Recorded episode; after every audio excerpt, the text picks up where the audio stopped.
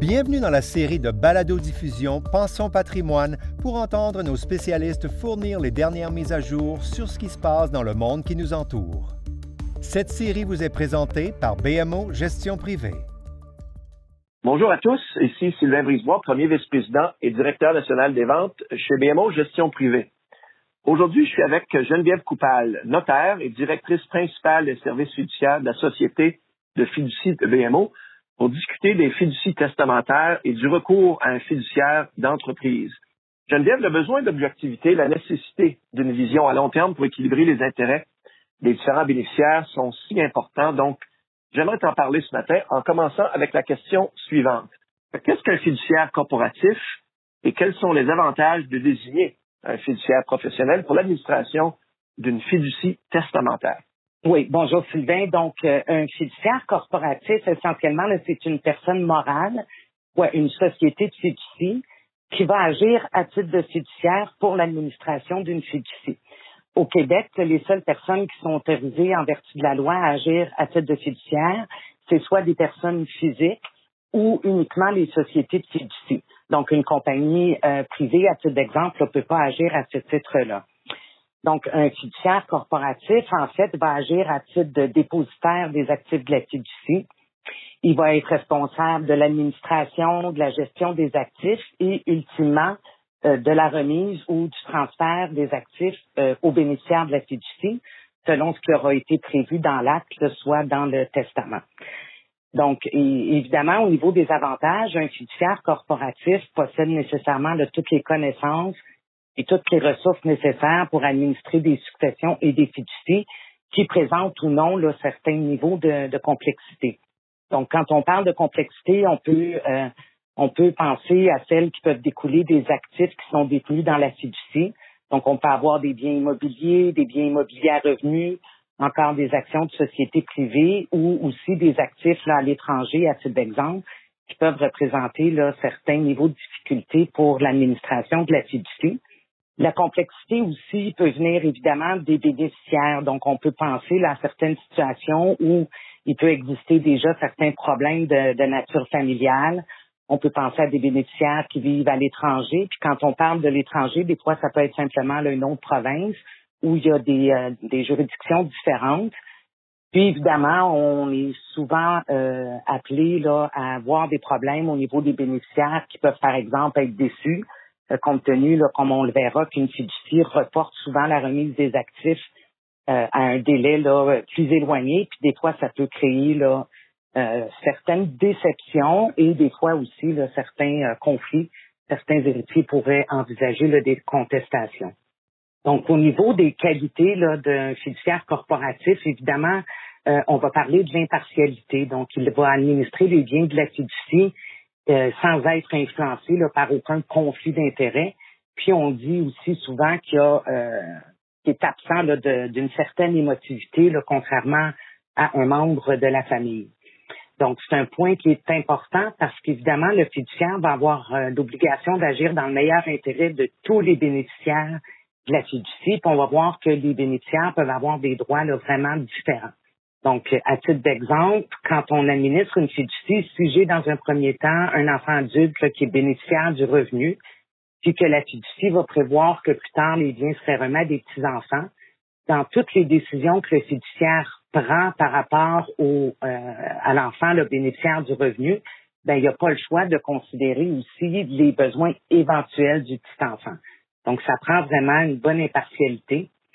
Puis, il y a aussi le fait que le fiduciaire va avoir l'obligation de rendre compte à tous ces bénéficiaires-là, autant les actuels que les éventuels. Les exigences en lien avec cette obligation de rencontre-là peuvent euh, varier d'une province à l'autre, mais au Québec, euh, on a l'obligation de faire un compte-rendu sur une base annuelle à l'ensemble des bénéficiaires qu'on doit présenter toutes les transactions, puis détailler toutes les décisions qui vont avoir été prises. Donc, le choix d'un fiduciaire corporatif va aussi euh, avoir l'avantage que le fiduciaire, on est assuré qu'il va être là pour toute la durée de la fiducie, contrairement à un fiduciaire personnel euh, qui pourrait là, soit euh, renoncer ou démissionner en cours de route, ou encore s'il pouvait tout simplement plus agir, soit que lui-même devienne inapte ou qu'il décède. Donc, le fiduciaire corporatif est là pour toute la durée de la fiducie. Ça assure vraiment une continuité dans l'administration de la fiducie.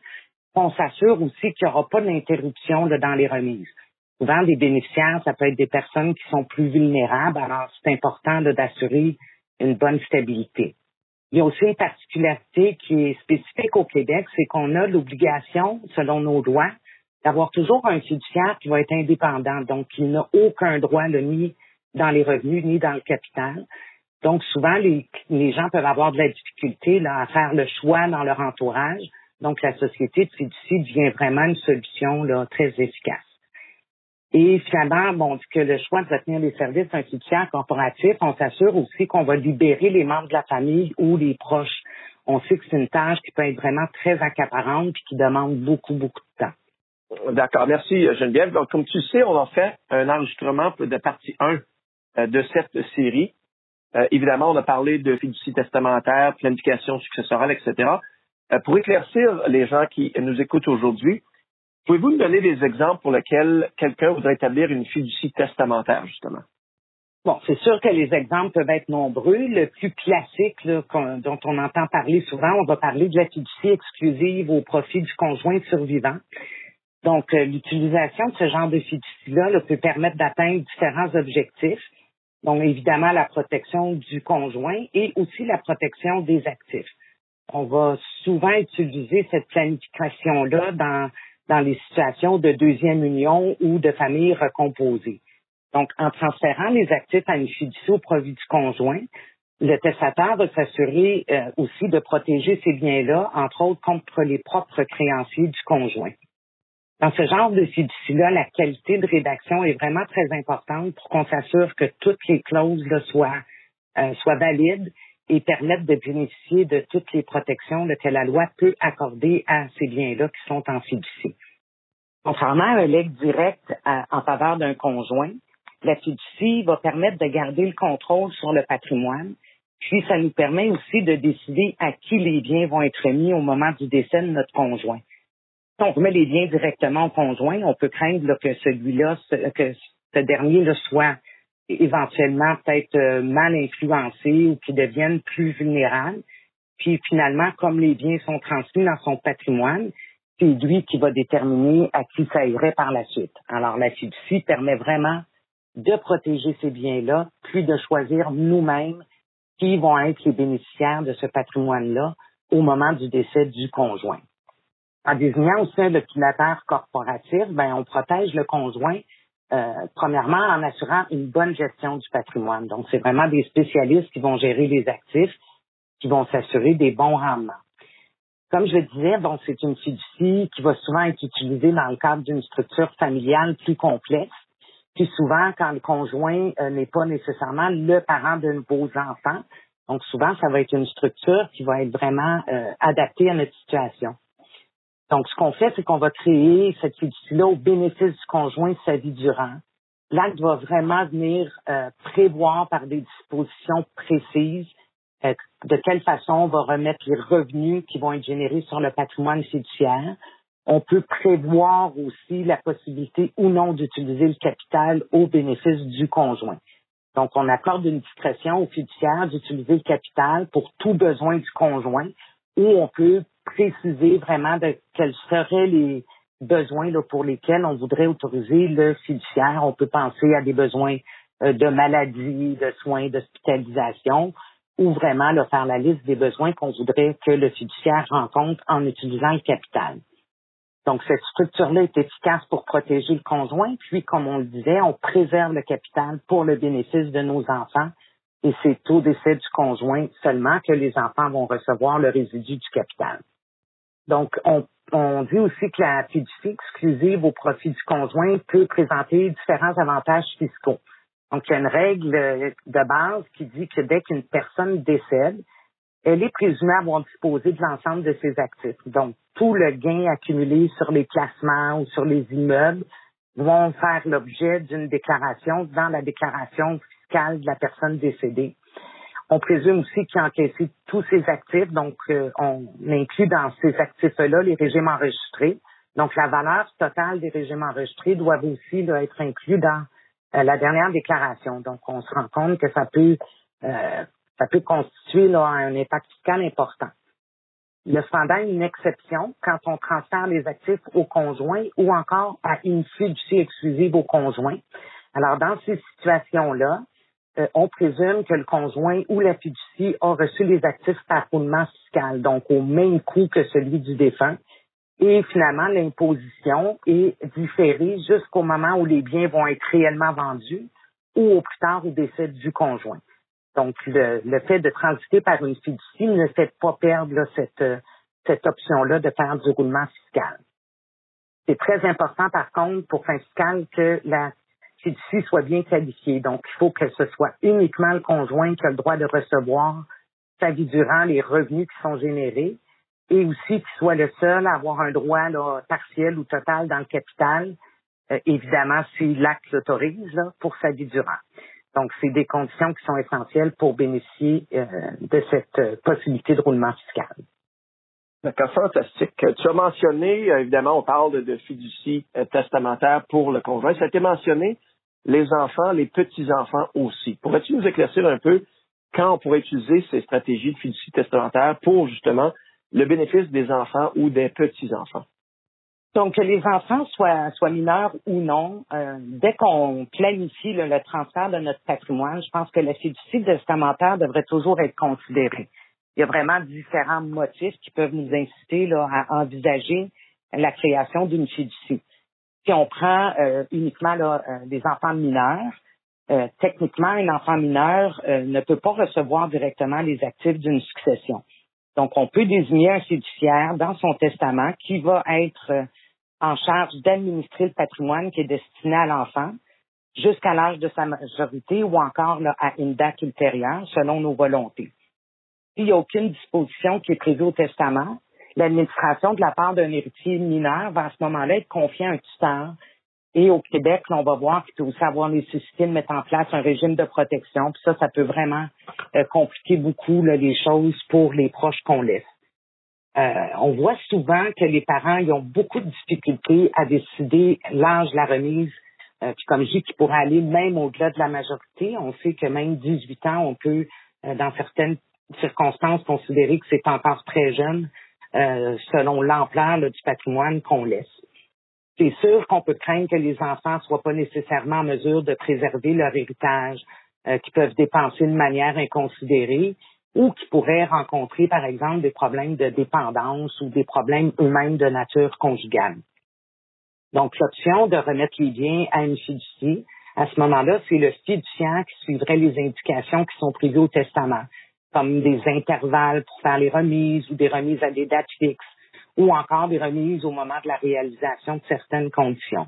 Donc, on donne souvent comme exemple, je pourrais dire à 50% je remets 25 ans, je remets 50% du capital, puis le résidu à 30 ans.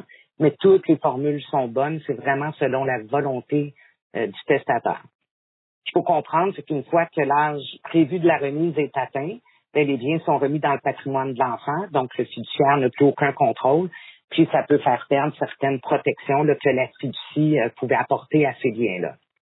Le défi pour les parents aussi, si on veut pas des remises à des dates fixes, ça va être de décider à quelle occasion ou à quelle fin euh, des distributions pourraient être faites. Par exemple, est-ce que je pourrais utiliser le capital pour permettre à mon enfant d'acheter une première maison ou encore pour démarrer une entreprise? Donc, c'est impossible de prédire l'avenir. On dit que des fois, ça peut être préférable de laisser cette discrétion-là au fiduciaire. Et lui, il va être en mesure de juger dans quelles conditions est le bénéficiaire, si tout se passe bien pour lui, et décider de faire la remise dans, dans les circonstances où tout se passe bien ou de les retarder si on, on voit qu'il y a certaines difficultés. On peut quand même, dans notre testament, donner des critères, donner un peu des indications euh, que le fiduciaire pourrait suivre pour déterminer les remises ou encore on lui laisse l'entière discrétion. Évidemment, tout ça en fonction des motifs qui nous incitent à créer une fiducie. Si j'ai quelqu'un qui a une incapacité permanente, ben à ce moment-là, je laisserai une discrétion complète à mon fiduciaire. Mais si ça peut être une, euh, incapacité qui pourrait s'améliorer, ben à ce moment-là, je peux donner les critères que je voudrais qu'ils soient appliqués. Euh, un fiduciaire peut aussi pouvoir accorder des pouvoirs de faire des choix entre les différents bénéficiaires. Donc, on pourrait même lui permettre de répartir inégalement les distributions selon les circonstances. C'est sûr que cette discrétion-là, ça vient soustraire le fiduciaire à son obligation d'impartialité. Et puis, ça lui permet de moduler les remises en fonction de comment euh, sont chacun des bénéficiaires. Dans tous les cas, il est essentiel aussi que l'acte de fiducie prévoit qui vont être les bénéficiaires ultimes. Donc, je dois toujours prévoir qu'est-ce qui va arriver si jamais j'ai un ou l'autre des bénéficiaires qui n'a pas survécu jusqu'au moment de l'ouverture de son droit. Dernier point aussi, la fiducie discrétionnaire peut être utile euh, dans tous les cas où j'ai des bénéficiaires pour être euh, bénéficiaires de prestations sociales. On peut penser à un handicap ou à, des bénéficiaires d'assistance sociale. Donc, on appelle souvent ça des fiducies de type pension. Donc, comme les programmes gouvernementaux, évidemment, ça fait l'objet de mise à jour assez régulière. C'est impossible, dans le cadre d'un testament, de garantir que les prestataires vont toujours continuer de percevoir leurs prestations mais on peut faire une bonne planification, ça peut être essentiel de faire pour leur permettre d'être le moins pénalisés possible. Donc, ça doit aussi être des rédactions très, très méticuleuses pour s'assurer que toutes les conditions qui sont imposées par les, les, euh, les régimes gouvernementaux soient rencontrées. C'est aussi important que le fiduciaire soit toujours à jour par rapport à ces, ces règles-là pour s'assurer que mon bénéficiaire ne sera, sera pas disqualifié, qu'il soit toujours admissible à ces différents programmes-là. Merci encore, Geneviève, pour ton éclaircissement là-dessus. Il semble avoir tellement d'informations, euh, impossible de faire un sommaire complet dans un appel euh, comme aujourd'hui. Euh, si nos auditeurs sont intéressés, à qui tu proposes qu'ils devraient se tourner pour avoir un peu plus d'informations à leur sujet spécifique? Bon, évidemment, les, clients peuvent toujours s'adresser à leurs conseillers pour leur permettre peut-être de, voir quels sont les besoins et si il y a lieu, on peut organiser évidemment une rencontre avec nos spécialistes, un professionnel de la planification successorale de BMO.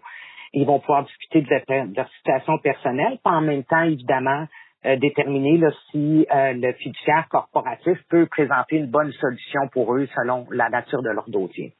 Ben, c'est excellent, Geneviève, merci. Comme euh, c'est un sujet important pour nos clients, et euh, tu nous as vraiment aidé aujourd'hui à, réaliser à quel point le sujet mérite une planification réfléchie pour chacun euh, de nous. Donc, pour nos clients qui écoutent aujourd'hui, justement, si vous souhaitez avoir une discussion plus approfondie sur les fiducies testamentaires et les fiducies d'entreprise, votre conseiller peut organiser un entretien avec nos experts en matière. Et nous espérons que ceci a été apprécié aujourd'hui, que ce balado fut informatif et que vous continuerez certainement euh, à poursuivre cette réflexion. Merci Geneviève. Merci à tout le monde d'avoir pris un peu de temps de nous écouter. Prenez soin de vous et restez en forme. Merci encore. Et bonne journée. Merci. Cette série de balado-diffusion vous a été présentée par BMO Gestion Privée. Nous vous invitons à vous joindre à nous à nouveau.